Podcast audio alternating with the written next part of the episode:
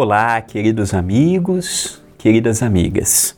Sejam todos bem-vindos e bem-vindas ao Pão Nosso de Cada Dia comigo, André Luiz Querini Vilar.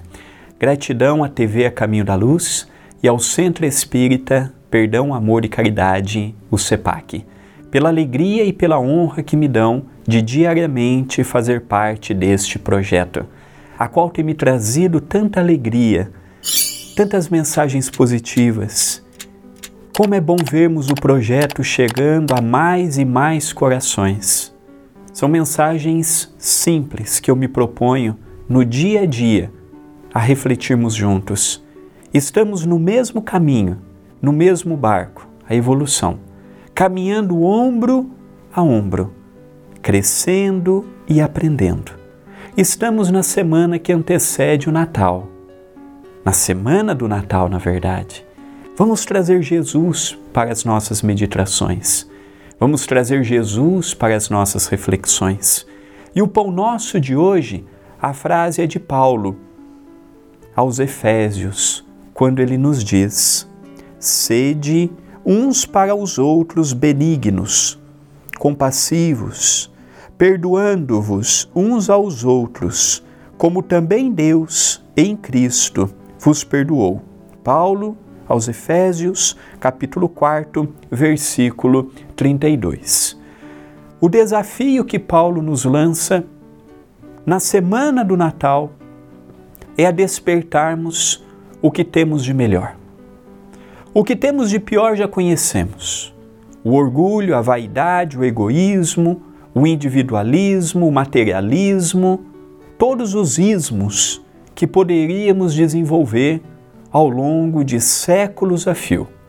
Caminho este que por si só já está demonstrado que não vale a pena. Olha o sofrimento que hoje nós temos.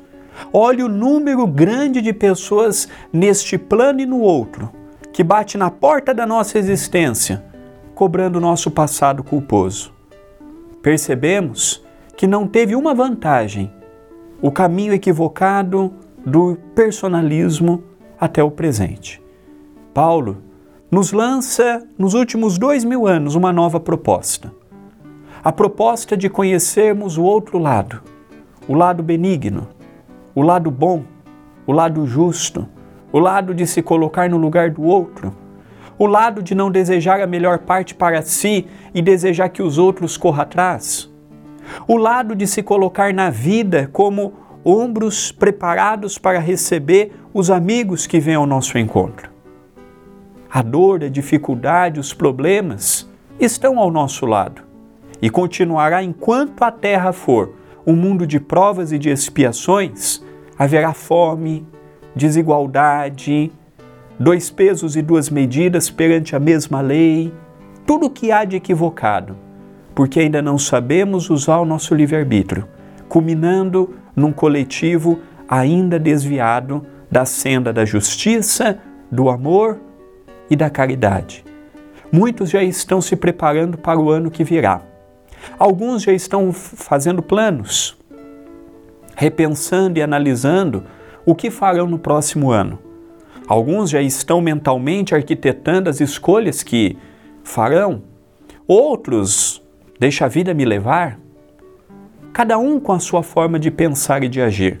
Não há certo e não há errado. O que há certo é o que me adequa melhor. Pode ser que o que me serve não te sirva, o que te sirva não me serve. É a vida, é a democracia, é o grau evolutivo de cada um nos ajudando. Mas há alguns pontos que nos ligam, independente da forma de agirmos e de pensarmos. Procurarmos em 2023 sermos melhores do que fomos em 2022. Ainda cairemos, ainda tropeçaremos, ainda deixaremos muito, não é pouco não, muito a desejar. Mas o convite é darmos o melhor, fazermos o melhor, não desistirmos nunca, não cansarmos, não pararmos no tempo, nos estimularmos e desafiarmos a fazermos mais e melhor não perante o próximo, mas perante nós mesmos, pedindo sempre a Deus e a Jesus força e coragem para seguirmos a caminhada. Esta é uma mensagem de reflexão. Pensemos nisto, mas pensemos agora.